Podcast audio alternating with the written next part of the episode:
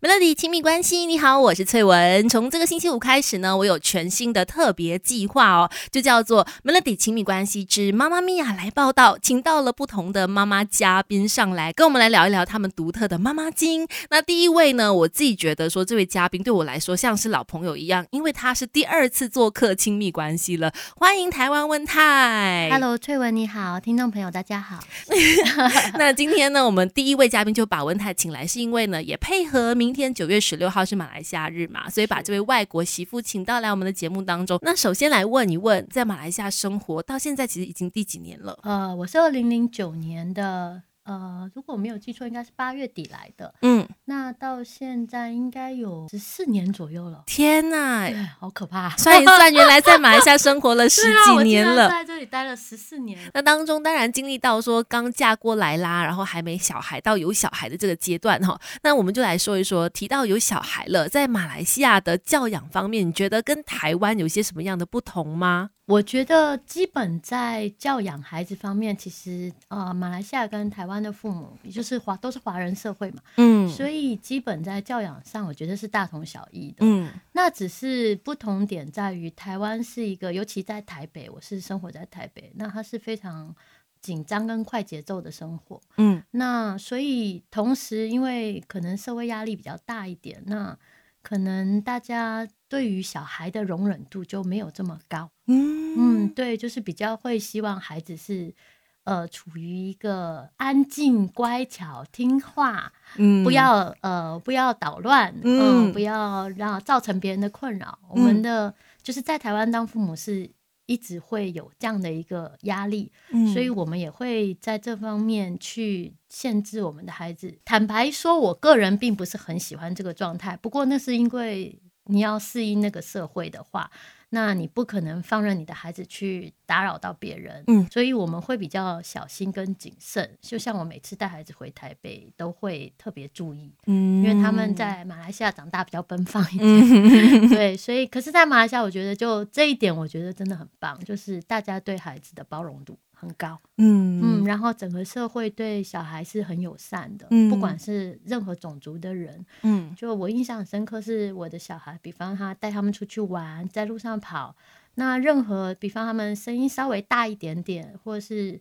出一点声音就不会，你不会感受到太多责难的眼光，都大部分都是啊，小孩好可爱啊，不管是任何种族的人都可能过来逗逗你的小孩啊，是。对，那甚至呃拿一点东西给你的小孩吃啊，我觉得这一点真的很棒，嗯，就是在马来西亚，我觉得父母是比较轻松一点的，所以小孩也可以过得比较就是舒服一点，就是不会觉得自己。一直受到各种限制，当然我认同小孩是一定要教养啊，只是我觉得在还没有到那么大之前，我觉得他们能够呃释放一点天性是很好的。那如果社会有这个包容度的话，那就真的很好。我觉得马来西亚有做到这一点。不管是当父母还是做儿女，我们一块做中学 Melody。亲密关系，Melody 亲密关系，你好，我是翠文。我必须很开心的说，从这个星期五开始，我就不是一个人了。至少在亲密关系这个小时里面呢，从这个星期五开始，接下来的每个星期五呢，都会有妈妈嘉宾上来和我一起聊天。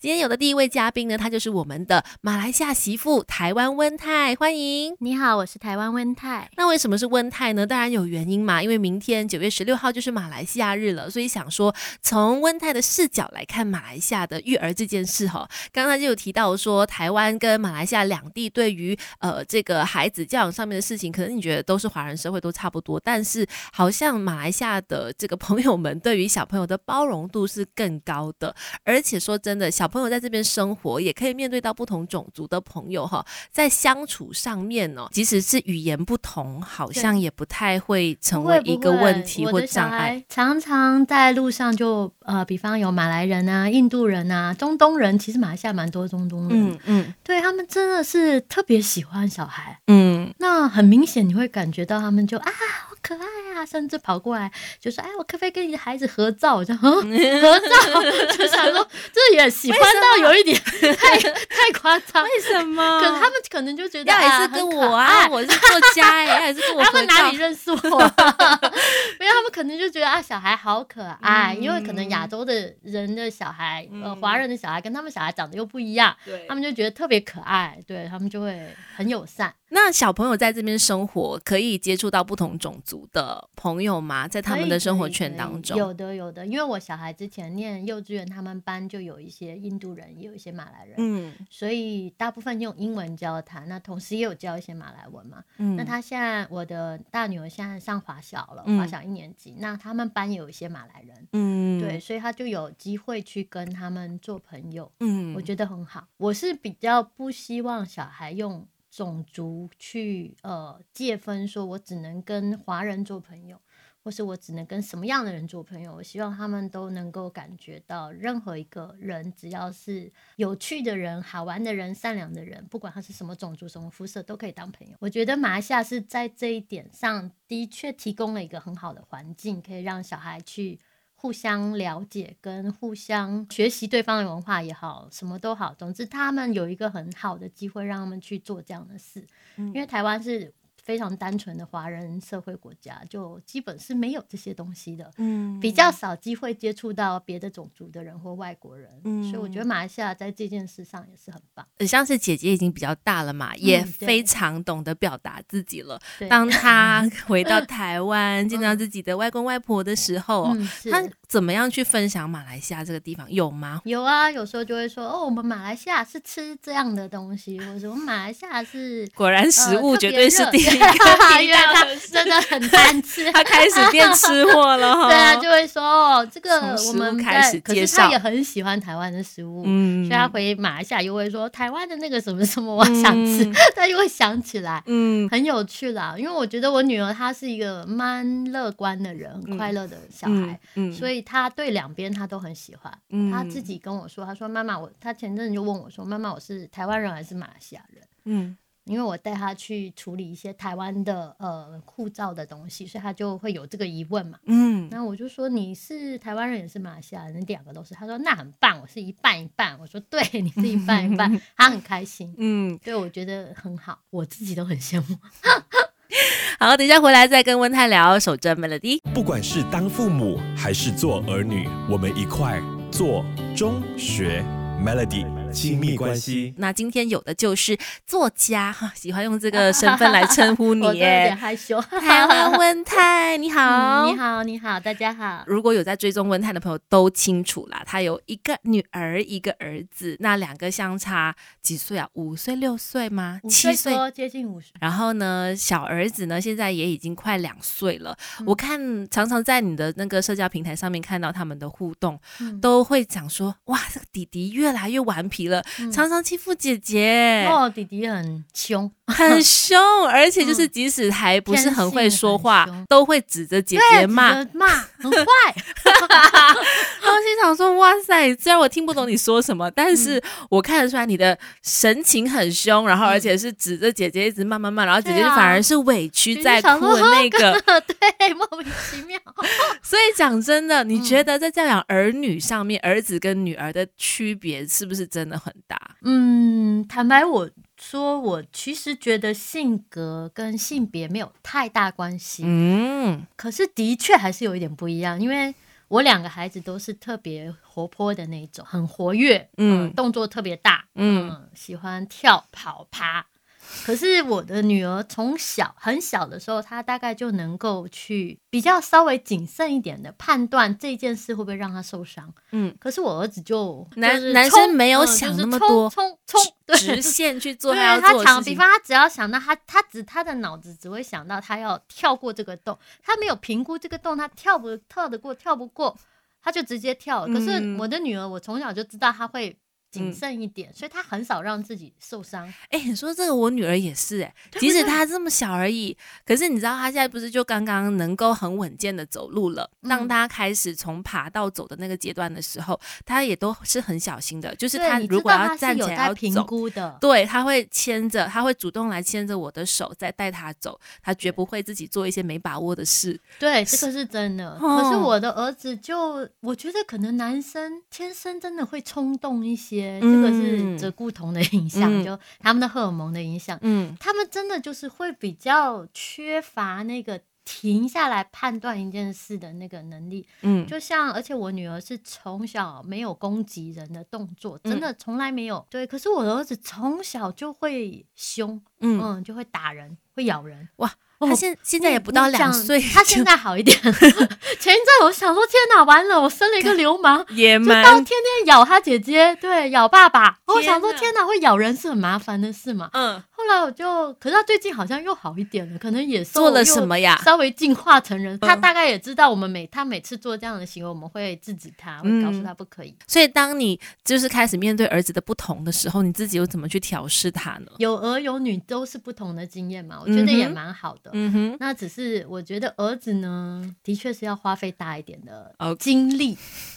就是身体的劳力是是是，然后耗费多一些。嗯，那另外就是可能因为儿子真的会有一些比较容易冲动行事，或是有一些攻击性的行为。因为我很少，真的很少碰到小女生会有攻击性的行为，比较少。可是男生我真的碰过很多小男生，他们也不是坏，就是只是一个出于一个天性，就是习惯，就是直接开始动手了。嗯，那这个部分就要父母要一直去想办法。教育他这个部分有一点累啦嗯，你自己的方式是什么？人家说，哎，通过读绘本啦，对，就是读一点绘本。然后另外，主要我是在他，比方他做了任何冲动的行为，打人啦，或是呃，或是咬人，对，我会直接就先把他抓住。对我不会到，不会打他啦，因为我觉得打打你打他，他就觉得这就是。你也打我，他就是一个动作嘛，他一定学大人的动作，所以我不会打他，我只是就把他先抓住，手也抓住，最重要，像他先不要伤害别人。嗯，那如果在外面，我就把他带开；那如果我在家里，我就把他抓着，可能抓到旁边的空间去，我就会跟他说：“你不可以这样做。”我不管他听不听得懂，嗯，就先抓着手，然后告诉他：“你不可以这样打姐姐，姐姐会痛，姐姐会哭，姐姐会不舒服，你这样做是不对的。”就一直重复跟他讲。那多讲几遍，他大概也。大概也理解这是不对的，所以我觉得他最近好像有好一些了。呃，我觉得他们的目的当然不是出于要伤害人，只不过是想要宣泄的动作，对，或者想要宣泄一下自己的情绪，或者也还没搞懂自己的情绪，所以真的需要父母去不断的告诉他们说，哎，现在的情况是怎么样？你这样子不行啊，然后你可以用什么其他的方式来去表达你的心情，这样对不对？错，我觉得就是用碎念的方式。我还想说是用沟通，你怎么？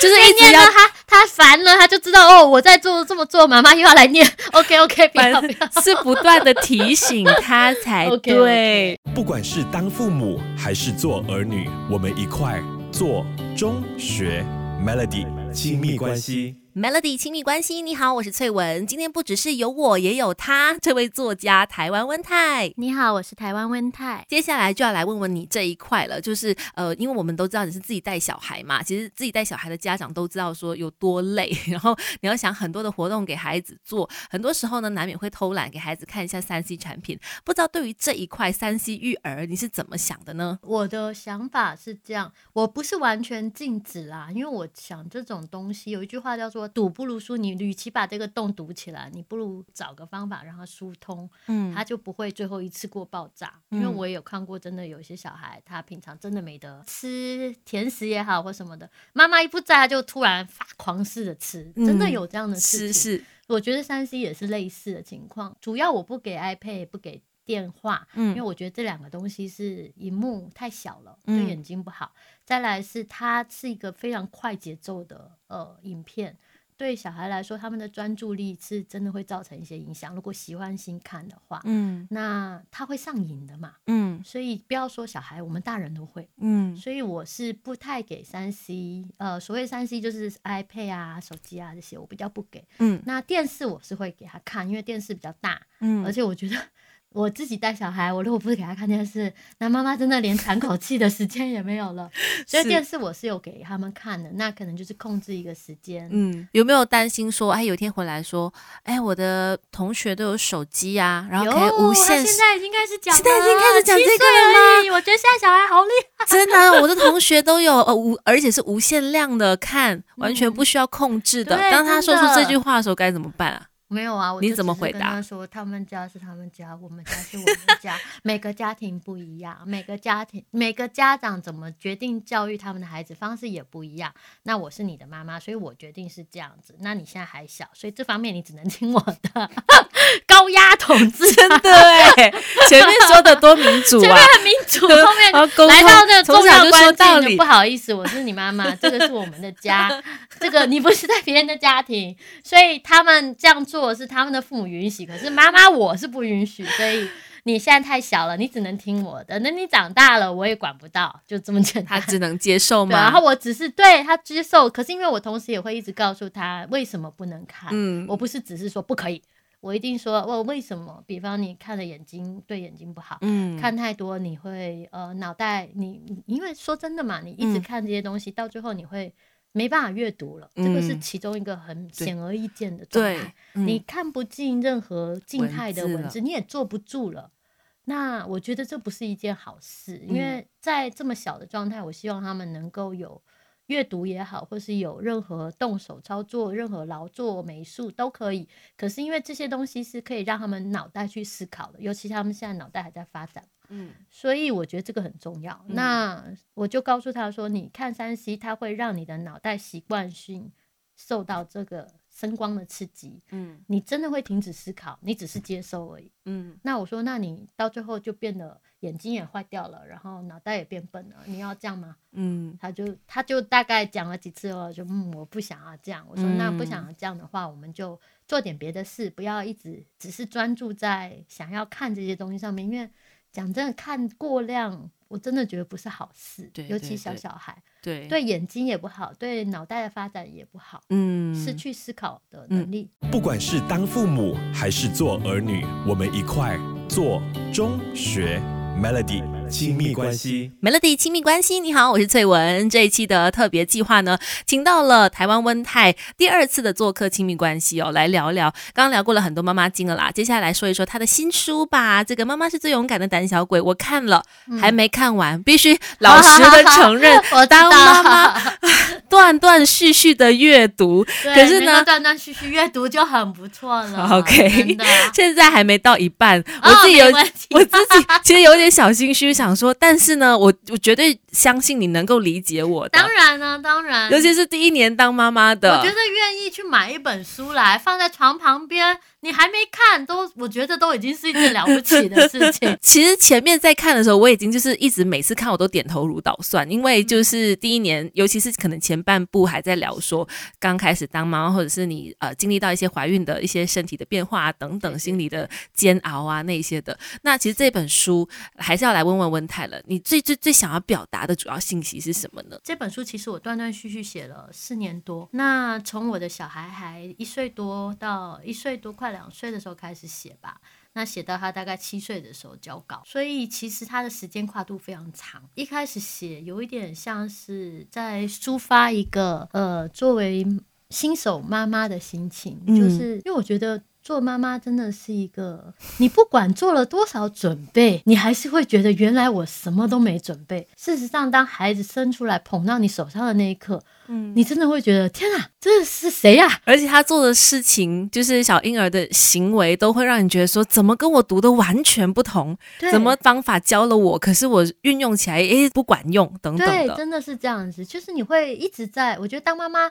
第一件事面对就是一直在呃惊吓跟挫折中，所以也没有人可以告诉我我该怎么做。嗯，因为你不可能跟呃没有生小孩的人去聊，对他们，因为他们也只是听听不懂，对他们也也想说为什么？嗯，然后你一方面觉得惊慌的，另外一方面又会我觉得妈妈逃不开一个内疚感，嗯，你会一直觉得是不是我做的不好？嗯，我作为妈妈是不是做的不够？嗯，我是不是没有了解，真的了解我的孩子？嗯，那我是不是我这样做对吗？好吗？够吗？就一直在质疑自己。嗯，我觉得妈妈是一一直会有这个现在这个情绪里面，所以你就选择把它记录下来，当成是抒发嘛。那个时候，因为我就想说，我想要把它记录下来，就让我自己知道我。走过这段路的心理状态是什么？我的想法是我希望让大部分的妈妈有机会看到这本书，都可以知道他们其实并不孤独。嗯，就是所有的妈妈其实都基本都陷在一个慌乱的状态。就是我们很多时候当父母总是在教导小孩说怎么面对这个世界，然后当你自己也面对这样子的呃无助的时刻的时候呢，就可以看看温泰的这本书。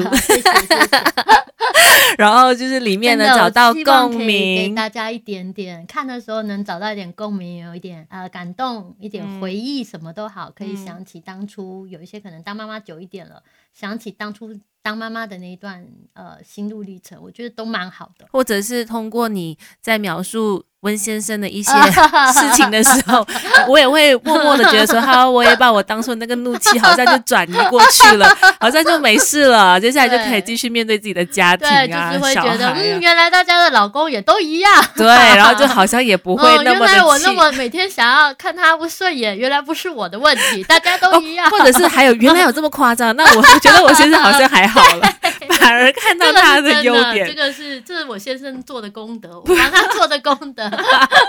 所以是真的，所以我觉得就是在这本书里面也好，还是说我们这一天的这一次的访谈内容都好，都希望大家在里面找到一些共鸣啦，然后呃找到一些真的是可以解决小孩教养问题的一些方法啦。因为有的时候真的是你一直在深陷在那个每天对着小孩，然后你不知道怎么办的那个死胡同里面，偶尔也听听别人的生活。其实倒不是给。什么建议？因为真的每个小孩不一样，每个父母也不一样，每个家庭方式、生活通通不一样。嗯，那我觉得只是大家可以互相聊一下，用呃是用什么方法。嗯，那也许你可以有一些地方可以借鉴，可以试试看。嗯嗯，那我的方法也不一定就是完全正确。那也许有些别的人如果可以提出更多很好的想法，我觉得也很棒。嗯，那大家就是互相听一听，妈妈妈之间就感觉结为盟友，没有那么孤单。对，好啦，今天非常谢谢台湾文泰来到第二次做客亲密关系，下次希望有别的话题再找你来聊喽。好的好的，谢谢翠文。